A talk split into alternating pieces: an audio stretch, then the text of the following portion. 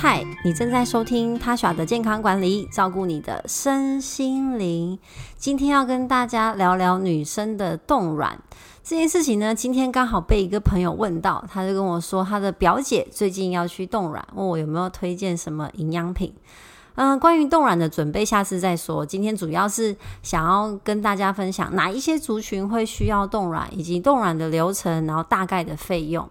呃，我可以分享这个主题，还加上一块是我个人的经验，因为我在今年的九月初刚取完卵，就是八月开始做呃一些针剂的准备，就是打针，然后九月第一周取了卵，这样。其实不是我第一次打排卵针，我好像没有跟我的听众说过，就其实我的另一半是女生，所以如果我们想要小孩的话呢，真的就是需要用人工的方式。那我一直以来都是啊、跟女生在一起啊，我的认识我的朋友都知道这件事情，所以这不是什么稀奇的出柜之旅。这样，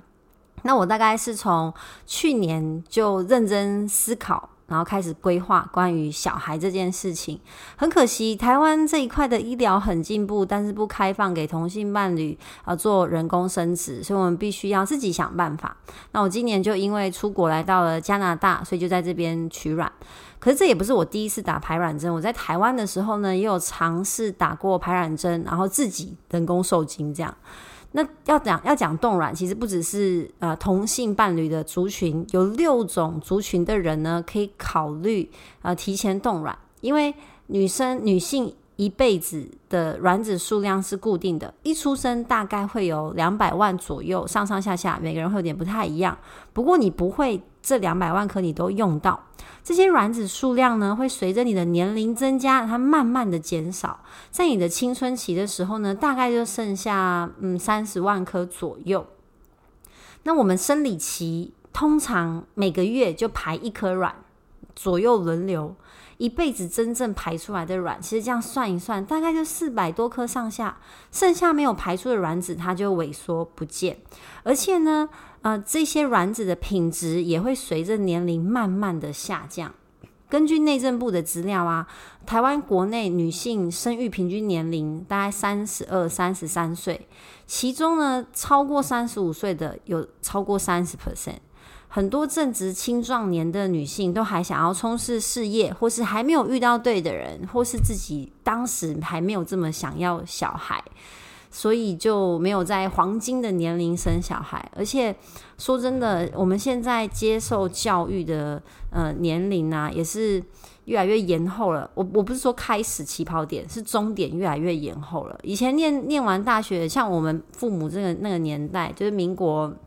三四十年出生的，他们念到大学就是算很厉害喽。那七年级、八年级生谁不念大学？每一个都是大学毕业，而且硕士毕业也越来越常见。所以你出社会的时候，可能都已经二十四、二十六。那男生可能当兵，或者你出国进修，可能二十七、二十八岁才正式出社会，才真的有独立的经济能力。这时候可能也才刚开始工作上手。比较不会考虑说要多一个小孩，你这样分很多心思给他，所以真的考虑生小孩的时候，可能都是三十三岁以后的事情，所以真的是越来越晚生，也越来越晚婚。那到底几岁是黄金的生育年龄呢？三十五岁，三十五岁是女性生育的分水岭，而且建议啊。最好是三十四岁以前，呃，就把小就生小孩、受孕生小孩，这样是最好的。从国际文献上建议，如果你要考虑冻卵的话，三十到三十五岁是一个很好的年龄，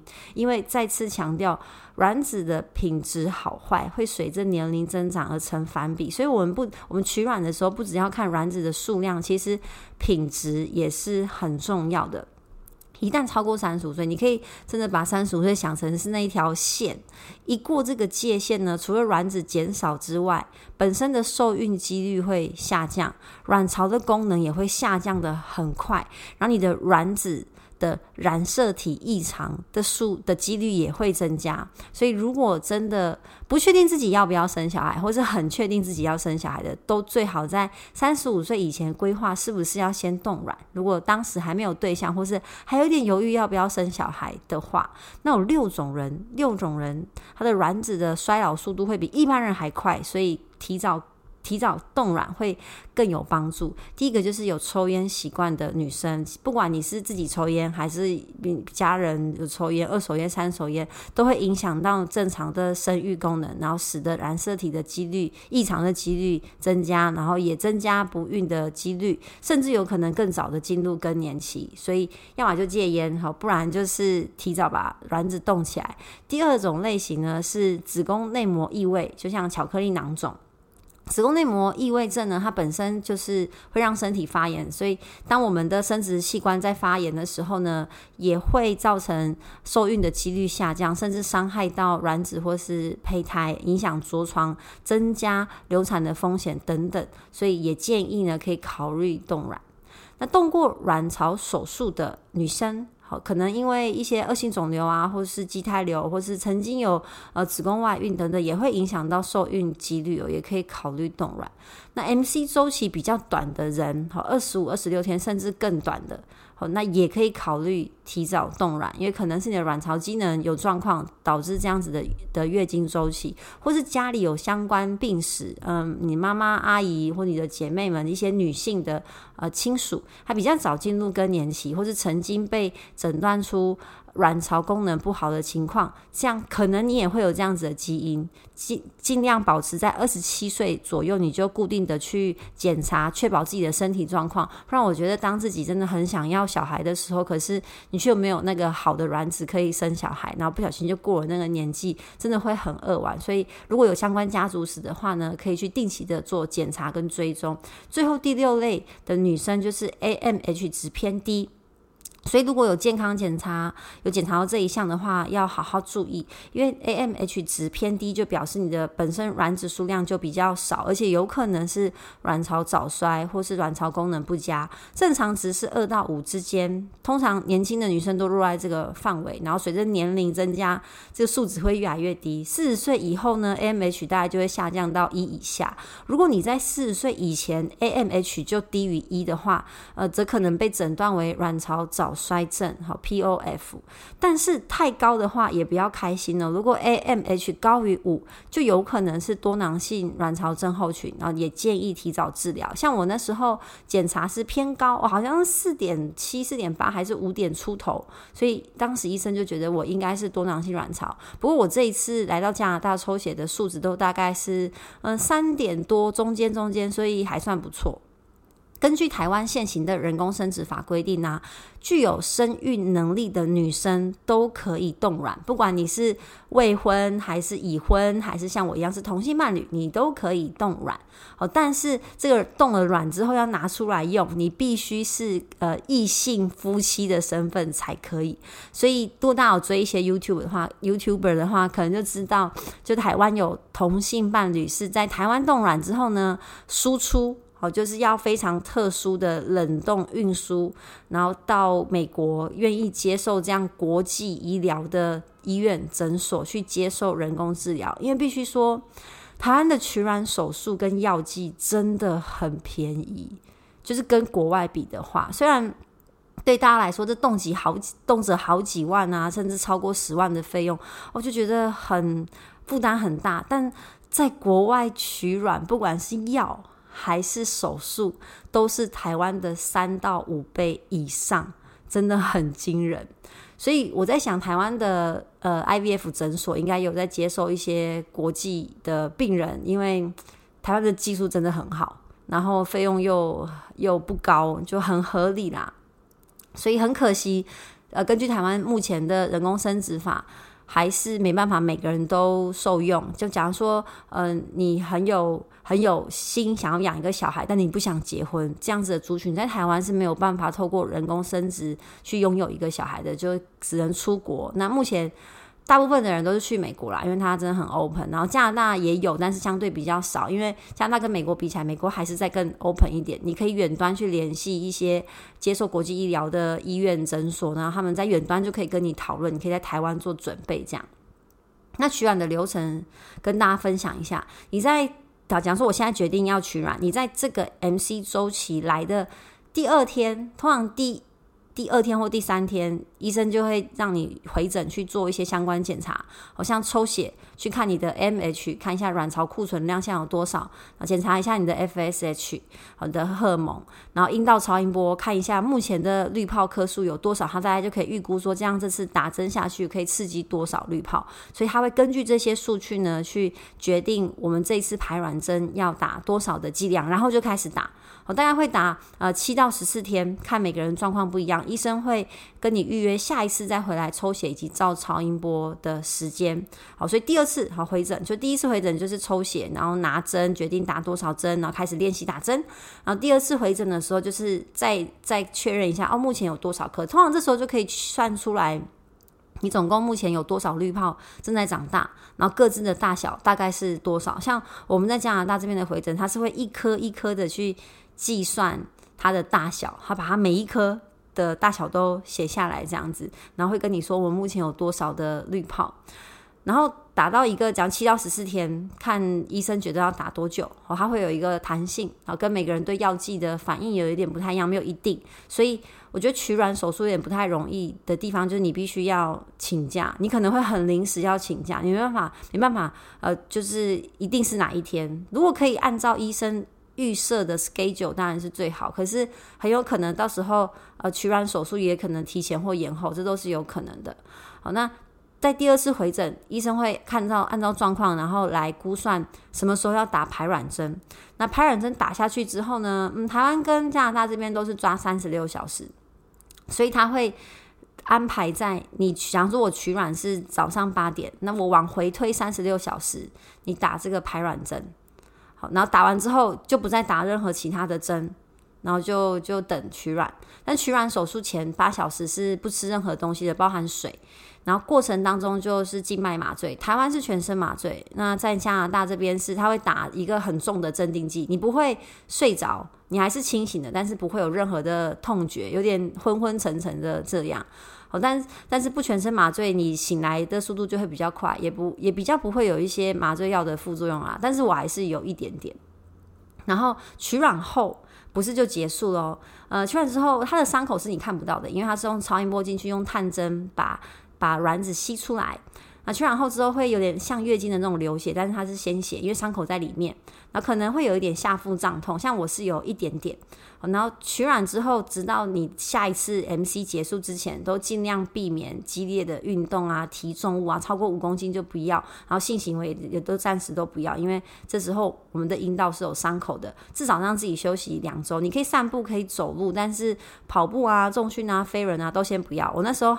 有点不听话，因为我实在太想运动，所以我就有稍微去做一些运动。我只是手举哑铃。也没有做任何下半身的运动，我后来就觉得嗯，肚子有点紧，因为子宫的收缩都会让你那个伤口有感觉。然后因为取卵，不管你是全身麻醉还是像我说的就打镇定剂，其实都是一些麻醉，这些麻醉都会去影响我们的中枢神经。所以还有一个还有一个取卵后的状况，就是你很可能会便秘。我我那时候就有，很辛苦诶，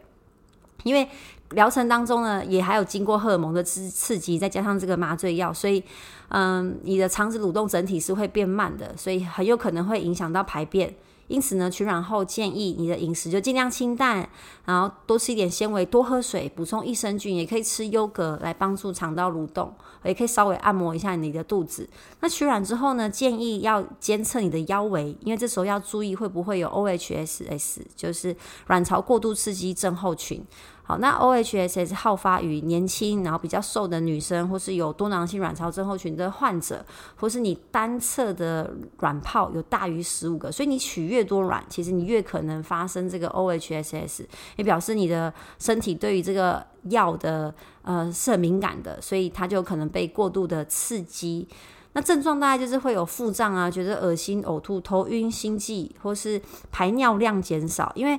我们在取卵之后，它其实会叫你大量的喝水，大概一天要喝到两千啊 CC，而且这边这边的诊所就有建议我们喝那种等渗透的饮料，就是运动饮料。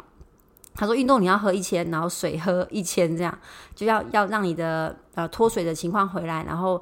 减少 OHSS 的几率，再加上加上我是多囊性卵巢综合群，所以我发生 OHS 的几率又会比一般人还要高。我记得我在台湾最后一次打打排卵针的时候，其实就类似有一点这样子的症状。好，不过后来就是呃减轻了，所以症状轻微的人，其实几天内它自动就会复原了。或者简单处理，或者吃一些呃预防的药物，只有很少数的人会严重到需要住院治疗，但是你还是要注意就对了。那整个冻卵的疗程费用在台湾大概是八到十二万左右，你可大家可以去你觉得你方便或是信任的医院去咨询，其实这个费用是蛮公开的。那这些费用就包含呃这些抽血跟超音波的检查，然后排卵的针剂，好取卵的手术费用，以及保管卵子的冷冻费。那之后每一年就是在缴交冷冻卵子的保存费，我刚才大概查了一下，六千到八千元都有。好，那根据台湾的人工生殖法规定，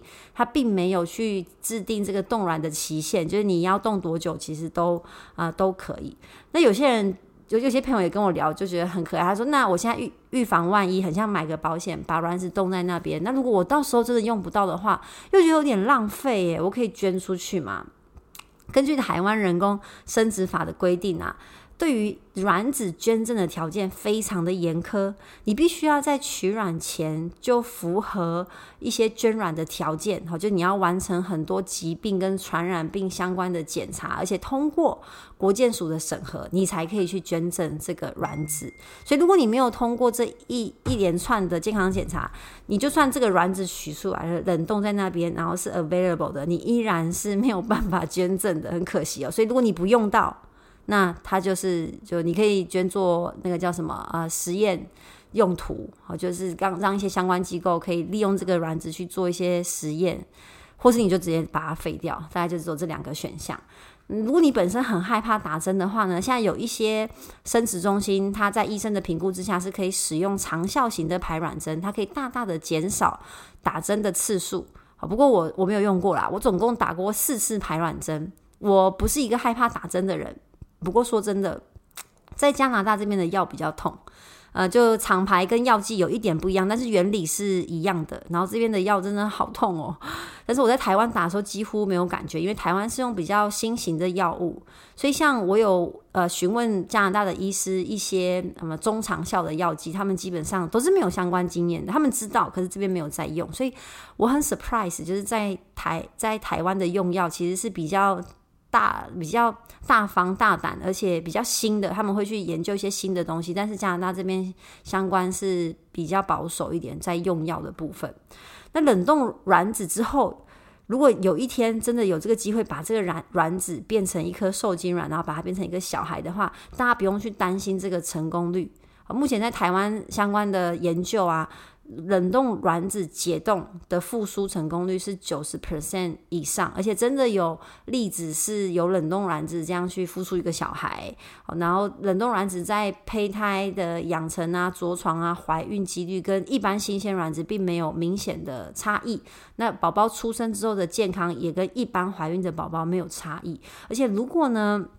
你愿意再自费。哦，多做一个基因筛检的话，就是呃培养成受精卵之后，养成到某一个大小之后，它可以去做基因筛检。那当然这个费用就比较高，一个受精卵可能就要台币一万五以上左右的这个基因检测的费用。但是这个基因检测可以先筛选掉不健康的受精卵，你单看外表是看不出来的。好，要受孕其实要很多的准备，比排比取卵还要更多的准备。所以每一次都很珍贵。那刚刚说嘛，女生就是在跟时间赛跑。通常接受试管婴儿呃的疗程的女生，都是我觉得在跟着真的在跟时间赛跑。所以如果不想多花费一些时间绕路的话，我觉得基因检测是一个蛮好的选择。如果有这个预算的话啦，它就可以让你先筛选出相对比较健康的胚胎，然后植入去增加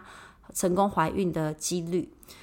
那我最后想要跟大家分享，我觉得冻卵真的完全看个人的选择，其实就是买一个不后悔。如果你现在觉得你不是很确定想不想要小孩，其实真的可以考虑先把品质好的卵子先冻起来。那因为台湾也不能做那个代理孕母嘛，所以如果我真的过了那个生育年龄。